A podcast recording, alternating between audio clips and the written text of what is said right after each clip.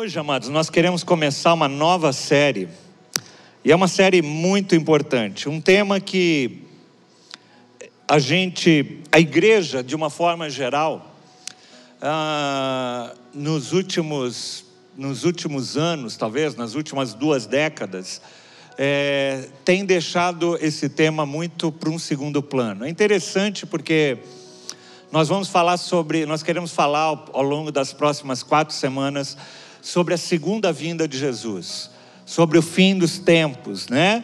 É por isso que nós estamos chamando essa série de o início e o, fim. Jesus, ele é o início e o fim. Mas quando nós pensamos sobre a perspectiva do fim dos tempos, o fim dos tempos pode ser o fim para alguns, ou pode ser o início de um novo tempo na presença do Senhor. E nós queremos tratar sobre esse tema, e como eu disse, esse é um tema interessante, porque ele era muito tratado no começo do século passado. Quando você pega os hinos antigos, você vai ver muitos hinos antigos falando sobre esse tema, anunciando a, a vinda de Jesus, clamando pela volta de Jesus. E no final do século XX, ah, com o advento da teologia da prosperidade, as igrejas se encheram muito com uma visão muito humanista, muito pouco centrada, talvez, na palavra de Deus e muito mais centrada no homem, aonde é, o evangelho, esse evangelho da prosperidade, o evangelho aonde as pessoas iam para buscar é, serem abençoadas, para poderem é, crescer profissionalmente, esse esse evangelho ele fez com que as pessoas parassem de pensar na eternidade e pensassem somente no aqui e agora. O que importa é aqui e agora, pastor. Eu quero a bênção de Deus agora.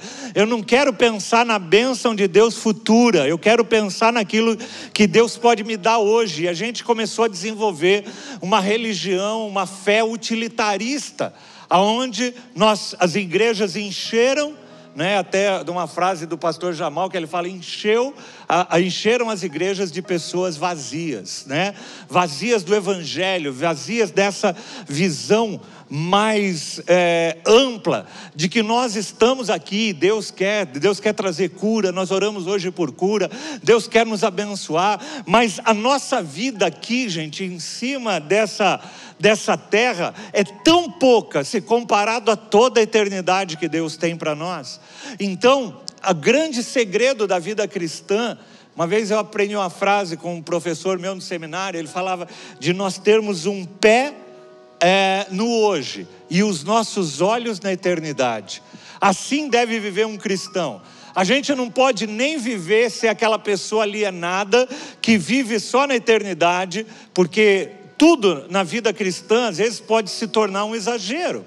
Né? Eu, eu me lembro uma vez de ter ouvido pais reclamando que os filhos não queriam estudar mais, porque eles falavam assim: não, meu, meu pai, é, Jesus vai voltar, então eu não preciso estudar, não preciso fazer faculdade nem nada, porque Jesus vai voltar, de que vai me valer tudo isso?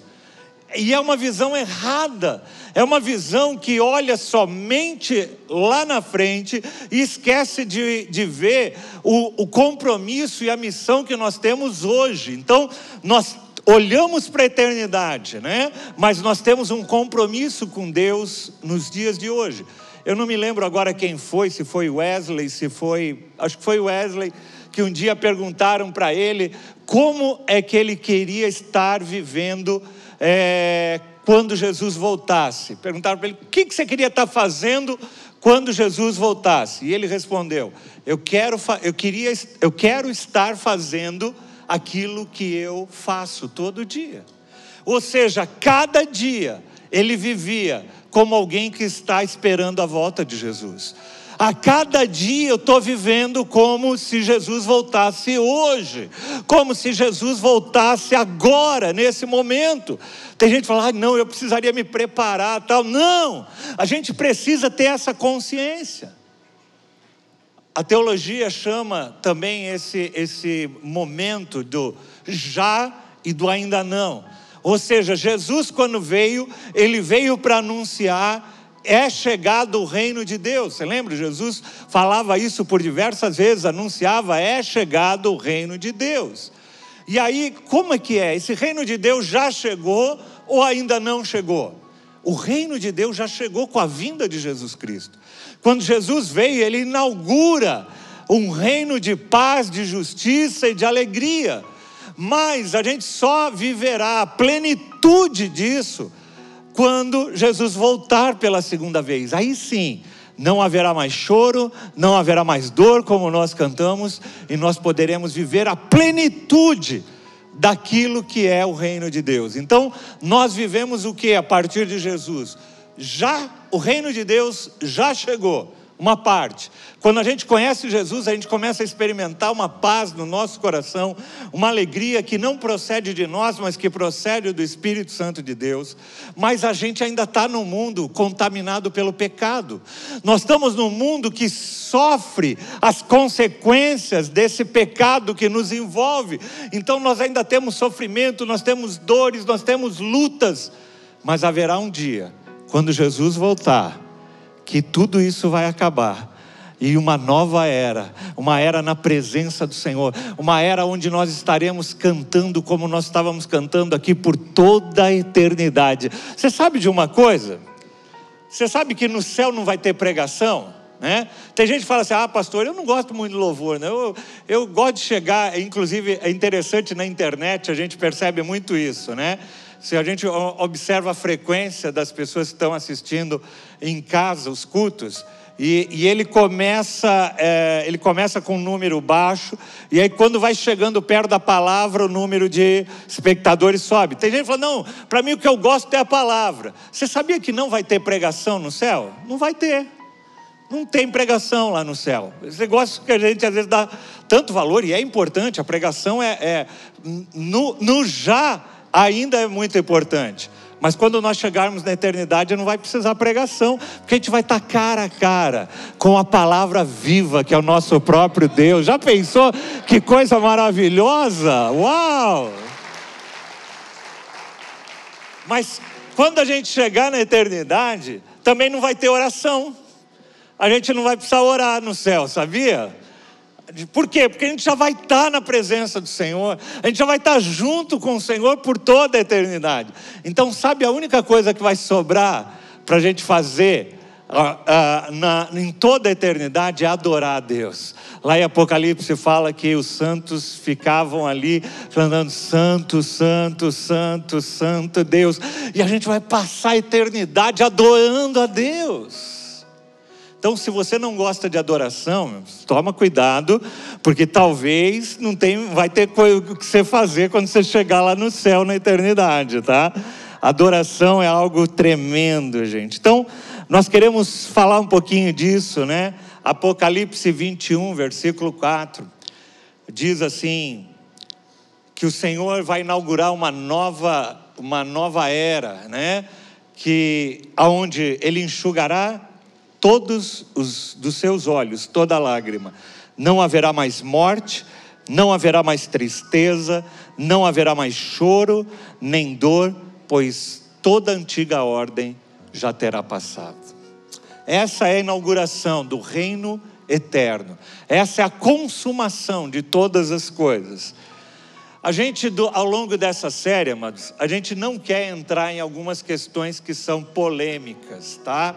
É, o que, que acontece?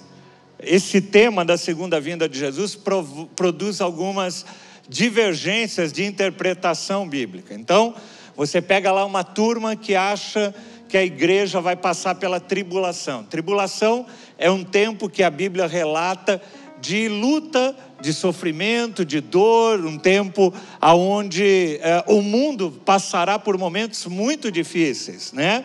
E Alguns estudiosos acreditam que Jesus não vai permitir a gente passar pela tribulação, mas ele virá buscar a sua igreja e recolhê-la antes da tribulação. Então só vai passar pela tribulação aqueles que não são da igreja do Senhor. Uh, há outros que interpretam que nós iremos passar pela tribulação, né? Nós nós viveremos nesse mundo, mas o Senhor nos dará força e capacitação para passarmos pelos momentos de adversidade. Eu, particularmente, é, creio nisso, eu creio que a igreja passará. Eu não, eu não creio que a igreja, inclusive, passará. Eu creio que a tribulação ela já faz parte do presente século. Ela vai se intensificando, mas nós já passamos por isso. Mas há correntes que falam então que a igreja não passará. Tem gente que há uma corrente teológica que crê que Jesus voltará primeiro para resgatar a igreja, depois ele voltará uma terceira vinda, vamos dizer assim, para é, resgatar o pessoal que ficou para repescagem, sabe? Aquele negócio que não passou, não passou no, no, na prova e aí ficou para recuperação, para exame, depois Jesus volta para pegar o pessoal que ficou para exame, né? Segunda época, tal, né? Essa é uma outra corrente teológica, né? É... Há correntes teológicas que falam sobre o milênio, um tempo de mil anos, aonde Jesus reinará e trará paz sobre a terra antes de inaugurar o reino eterno, né? Então, um tempo de mil anos, esse milênio. Tem estudiosos que acreditam que esse milênio não é um milênio literal, não são mil anos, mas é, quando ele fala mil anos é, um, é uma referência, é um tempo longo, é um tempo largo, talvez que Jesus reinará. Há, há correntes teológicas que acreditam que não haverá esse milênio, que na realidade nós já vivemos esse milênio. A partir da vinda de Jesus Cristo, nós já começamos a experimentar essa paz e ao mesmo tempo que nós experimentamos essa tribulação aqui na terra. Então, então, há várias correntes teológicas, eu não quero entrar em cada uma delas aqui, não quero fechar a questão, porque para cada uma dessas linhas teológicas há muitos argumentos a favor e há muitos argumentos contra que questionam. Então, não é algo é 100% claro. Mas tem uma coisa que é claro, que todas as pessoas concordam, todos os estudiosos da Bíblia concordam. Jesus vai voltar. Vira para quem está ao teu lado e fala: Jesus vai voltar. Dessa, dessa, nessa questão ninguém tem dúvida. Se ele vai voltar em duas etapas para buscar o pessoal, depois repescagem, se ele vai. Não, nós não vamos entrar nisso. Nós vamos ficar com uma verdade que é inquestionável na Bíblia: Jesus voltará. E é interessante que esse tema, gente, é um dos temas mais tratados no Novo Testamento. É um dos temas onde nós encontramos mais de é, se não me engano, 600 referências em todo o Novo Testamento sobre a segunda vinda de Jesus. Jesus voltará. E a forma como nós encaramos isso e, qual é a relevância disso para a nossa vida. Talvez alguns pensem assim, pastor, mas é, é, puxa vida, Jesus voltará e, e qual é a implicação disso? A compreensão disso, gente, muda a nossa perspectiva muda a nossa prática diária, muda a nossa vida de oração, muda a forma como nós lidamos com a santidade. Nós vamos falar isso ao longo da série, mas a consciência da volta de Jesus traz profundos é, implicações na nossa vida aqui no presente. Eu queria começar lendo um texto que está lá em 2 Timóteo, capítulo 3, versículo de 1 a 5. Esse texto foi lido ontem na, na reunião do. Na, no, na nossa reunião de homens, quatro por quatro, por sinal, uma bênção, glória a Deus por aqueles homens que estavam ali orando. Deus está levantando um exército de oração de homens aqui, foi muito precioso ali. Glória a Deus, né, Marcílio? Foi muito bom. Ontem, gente, foi um dia assim tremendo, né? Nove horas da manhã eu estava ali no culto de oração de homens. Às dez horas eu estava aqui ministrando. Nós tivemos a formatura do curso de casais, foi tremendo. Celebramos o casamento.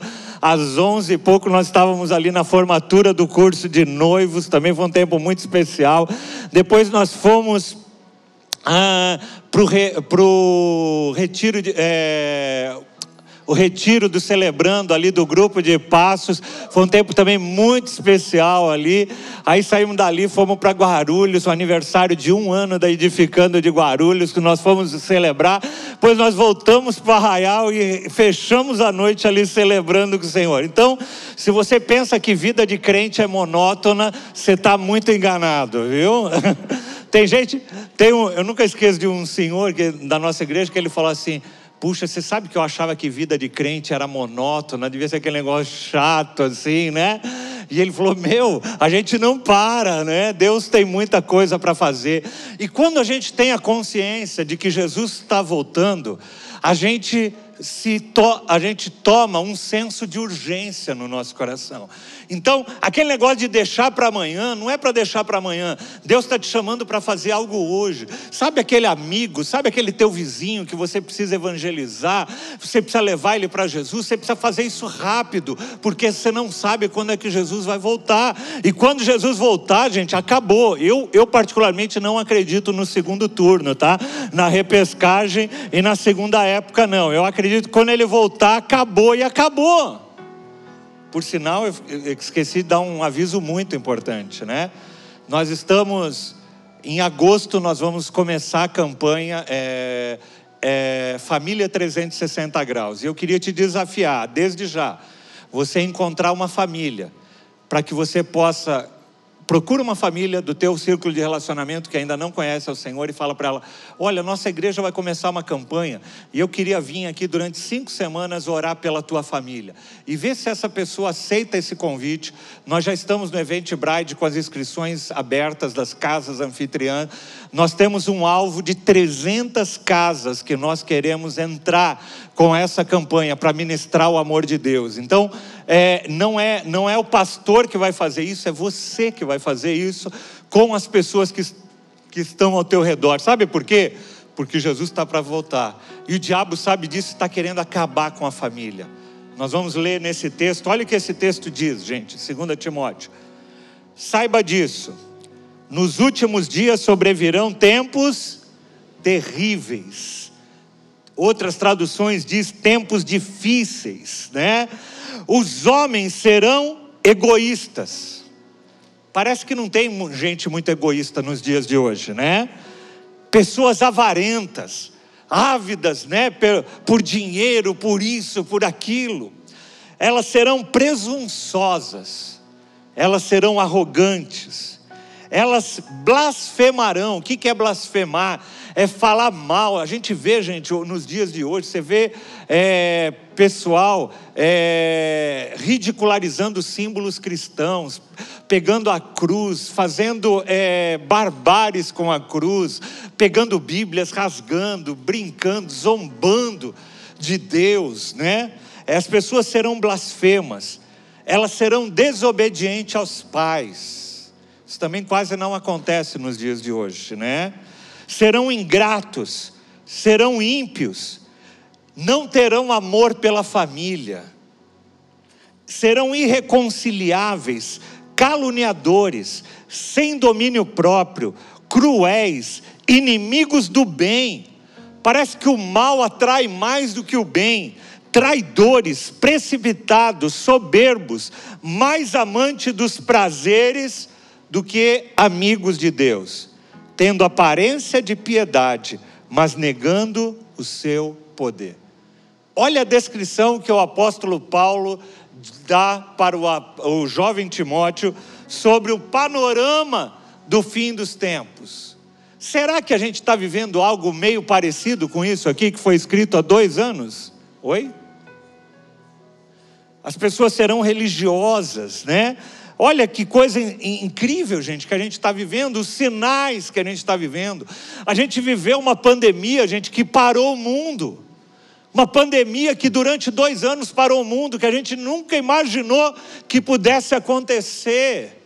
É, nós estamos vendo desastres naturais, nós estamos vendo pandemias vindo, dizimando uma parte da população, nós estamos vivendo tempos que nos anunciam alguma coisa, há sinais é, muito, muito claros.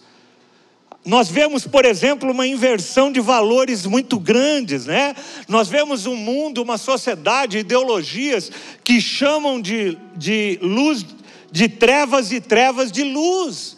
É impressionante a gente ver o que acontece por aí. A gente vê, por exemplo, bandeiras, a gente vê movimentos celebrando a morte de seres humanos. Você sabia, amados, que se você pegar um ovo de tartaruga, que está no mar e alguém te vir, você pegar aquele ovo e quebrar aquele ovo, ou fizer alguma coisa com aquele ovo, você vai ser processado, você pode ir para a cadeia. Você sabia? Só que você sabia que em muitos países alguém pode tirar um bebê do ventre com seis meses de idade e não acontecer nada com essa pessoa? Então as pessoas, olha o mundo que nós estamos vivendo, gente. Eles têm mais misericórdia de um ovo de tartaruga do que de um feto dentro de uma criança. E eu não estou nem, não é nem um feto, é uma criança com seis meses. Na Colômbia foi aprovado recentemente aborto até seis meses de idade. Eu já contei isso aqui outras vezes. Eu tenho uma sobrinha que nasceu de cinco meses e meio. E ela está viva até hoje, festeja, celebra a vida. Cinco meses e meio, está pronta. Você fazer um aborto é, é assassinar um, ser humano. E aí você pega os movimentos movimento pró-animal, movimento pró-isso, pró-aquilo, mas esses mesmos que levantam essas bandeiras celebram e festejam. Eu vi um vídeo outro dia horrível de, um, de, uma, de uma mulher assim, é, simulando, enfiando uma faca na barriga e saindo sangue, e ela rindo. Me mandaram uma coisa horrenda. E é esse o mundo que nós estamos vivendo. Nós vivemos um mundo de confusão, um mundo onde homem não é homem, mulher não é mulher, você pode ser o que você quiser. Você pode ser até animal. Né? Não sei quantos viram, um tempo atrás nós vimos uma reportagem na internet, né? Se você acordou achando que você é uma galinha, não tem problema, né? Você sai por aí, né? E, é incrível, gente. E nós temos que respeitar. E eu vi uma, uma entrevista também no Fantástico de um casal ali nos Estados Unidos, criando o seu filho, e colocou um nome no seu filho que era um nome neutro. E, e, e ela educava esse, fi, esse filho sem é, dar características para ele, porque ela acredita que vai chegar um dia que ele vai ter que decidir qual é, é a orientação sexual dele. Gente, nós estamos vivendo um mundo louco. Nós estamos perto do fim do mundo, não tenha dúvida disso, Jesus está voltando. E aí, quando alguém, algum pastor fala isso de púlpito, pode ser processado por isso, mas outras pessoas não são processadas por falarem outras coisas. Nós vivemos tempos difíceis ser pai nessa geração, nós consagramos criança, gente. Nós precisamos mesmo orar pelos nossos filhos, Senhor, proteja-os do mal, proteja-os do mal, Senhor, proteja-os. Porque eles estão sendo bombardeados, eles serão bombardeados com toda ideologia, com tudo aquilo que vai contra o Evangelho, e o Evangelho vai sendo ridicularizado perante as pessoas. O evangelho que foi a mola propulsora de divisão da sociedade. A sociedade que a gente vive hoje, gente, o progresso da sociedade foi inaugurado na reforma protestante. O pensamento, a cultura foi inaugurado através do pensamento protestante, é o pensamento, a divulgação do evangelho. E hoje esse mesmo evangelho tem sido ridicularizado. Há um movimento contra Deus presente nesse mundo. Você vê filmes sendo lançados, né? Há pouco tempo atrás a gente viu Netflix zombando de Deus, zombando das figuras cristãs, daquilo de Jesus, mostrando Jesus como um homossexual, etc. Nós vivemos um tempo de ateísmo cultural, né? A sociedade que nós vivemos, né? Em nome de um Estado laico, quer estabelecer um Estado ateu. Né? Em, em prol de a gente viver um Estado laico, eles querem tirar Deus de todas as situações, de todos os discursos, de tudo aquilo que, que norteou durante séculos, durante séculos, o mundo ocidental. Quando um presidente dos Estados Unidos assumia, ele colocava a mão sobre uma Bíblia e jurava ali ser fiel à sua nação perante Deus. E cada vez mais esses símbolos têm sido tirados, o conceito de família tem sido deturpado. Família não é mais, como a própria Constituição brasileira diz, né? Um homem e uma mulher Como a Bíblia diz: deixará pai e mãe, se unirá a, a, a sua esposa e os dois tornar-se-ão uma só carne. Isso é família sob a perspectiva bíblica. E a gente vê um movimento querendo destruir isso. E o duro é que as pessoas, e às vezes até mesmo dentro da igreja, a gente começa a achar isso normal. A gente vê igrejas, por exemplo, ordenando pastores, por exemplo, homossexuais. Isso está presente, irmãos, no hemisfério norte. A gente vê isso se deturpando. Você vê as igrejas sendo fechadas na Europa e se tornando é, boates, se tornando discotecas. Há pouco tempo eu vi uma foto, mas eu fiquei tão triste. Uma igreja linda ali na Inglaterra que virou um pub. E eles usam a cruz como símbolo daquele pub ali. As pessoas tomando cerveja num copo com uma cruz desenhada. Esse é o mundo que nós estamos vivendo, gente. A gente precisa acordar, e primeira coisa, a gente precisa entender que isso não é normal. Isso pode estar se tornando comum, mas não é normal. Eu nunca me esqueço um dia que eu conversei com uma pessoa que eu falava sobre isso. Eu falava assim: não é normal. A Bíblia nos mostra homens sendo homens, mulheres sendo mulheres, a ciência, né? Porque é interessante, porque o pessoal fala muito de ciência. Não, a gente tem que ser a favor da ciência, a gente tem que aplicar a ciência. E aí quando a gente vai para a ciência, a ciência diz que há um cromossomo X e um cromossomo Y. E quando há dois cromossomos X, é homem. E quando há um cromossomo X e um cromossomo Y, é mulher. Eu não estou falando de Bíblia, eu estou falando de ciência. E aí, quando a gente fala sobre isso, a pessoa fala: não, isso você não pode levar em consideração. Tem horas que você tem que usar a ciência, tem horas que você não tem que usar a ciência. Você usa aquilo de acordo com o que bem é, se, se aloja dentro do teu pensamento, da tua ideologia, da tua filosofia. Uma das marcas do fim dos tempos, gente, radicalização eu acho que nós nunca vivemos tanto tempo de radicalização como nós estamos vivendo hoje. Radicalização política, radicalização em todas as áreas, pessoas brigando por causa de política, brigando por causa disso, daquilo, movimentos de ira, de raiva. A gente vê isso no Brasil, a gente vê isso nos Estados Unidos, a gente vê isso na Europa. A gente vê um movimento de apostasia, gente galopando.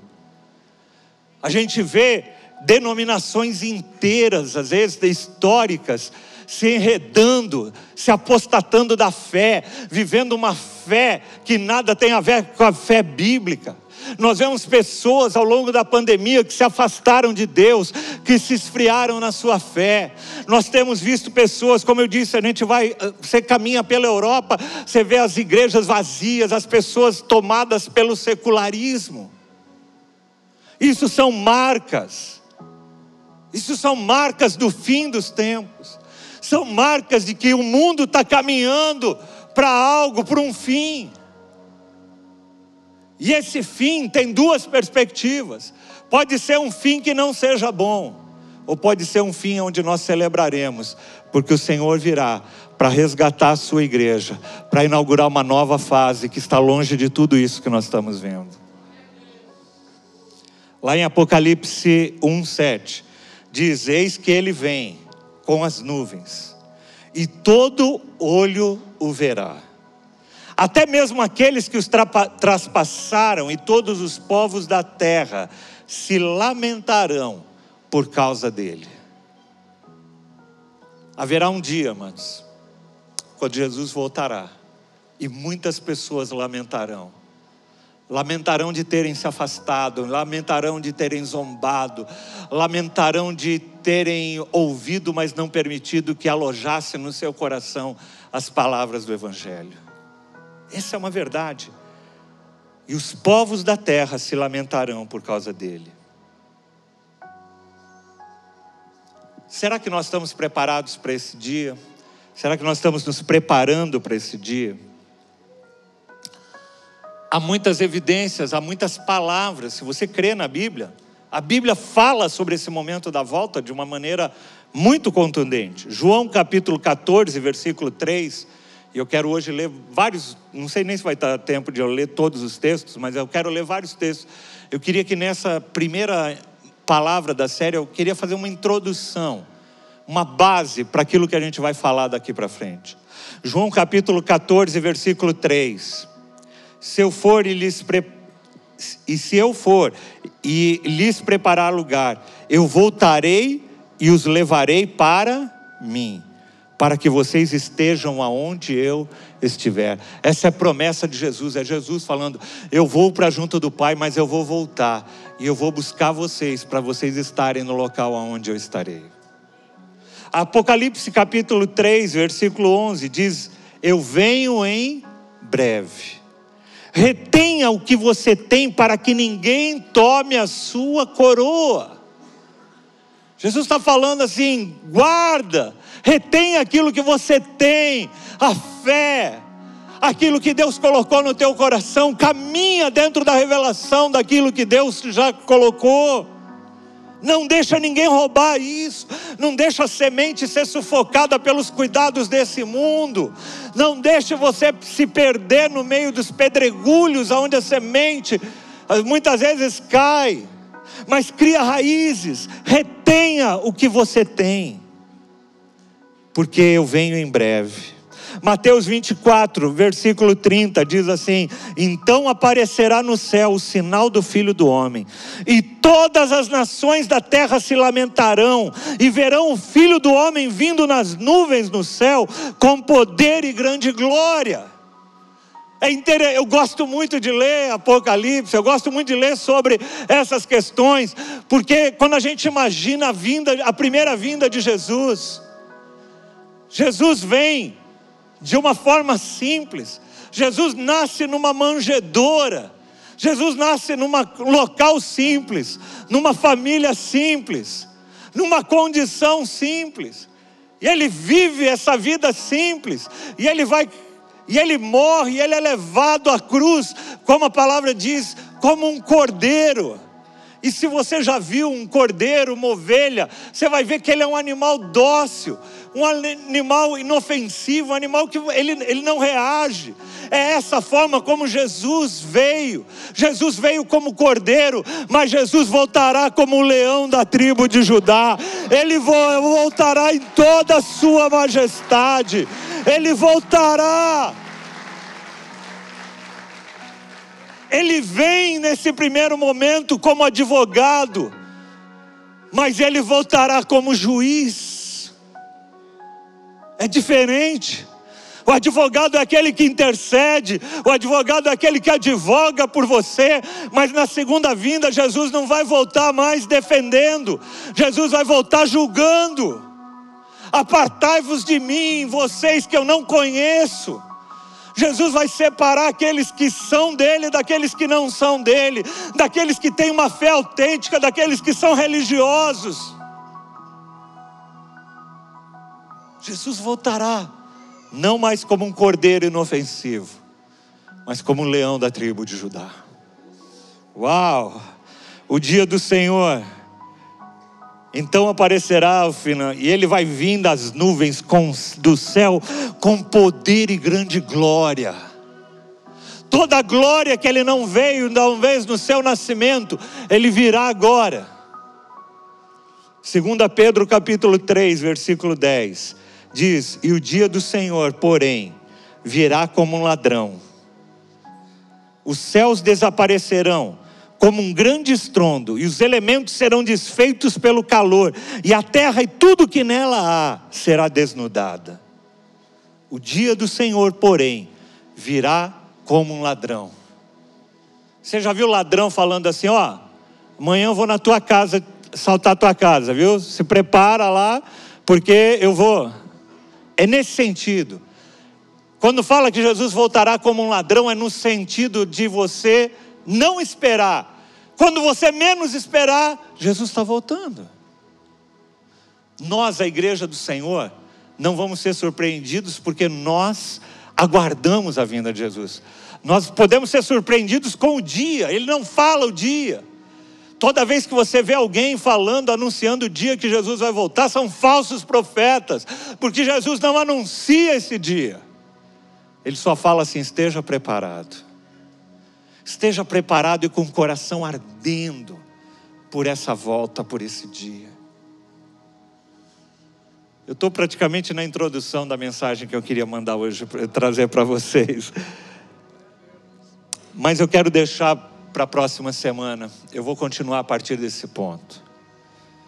Eu queria que você entendesse essas duas verdades. Nós estamos nos aproximando para o fim da era que nós conhecemos. O mundo está entrando num processo de caos. Isso é bíblico. Isso é bíblico. E vai acontecer, já, na realidade já está acontecendo. A minha posição teológica com relação a isso é que nós já estamos vivendo os tempos de tribulação. Eles só vão sendo intensificados a cada momento. Mas a gente já vive.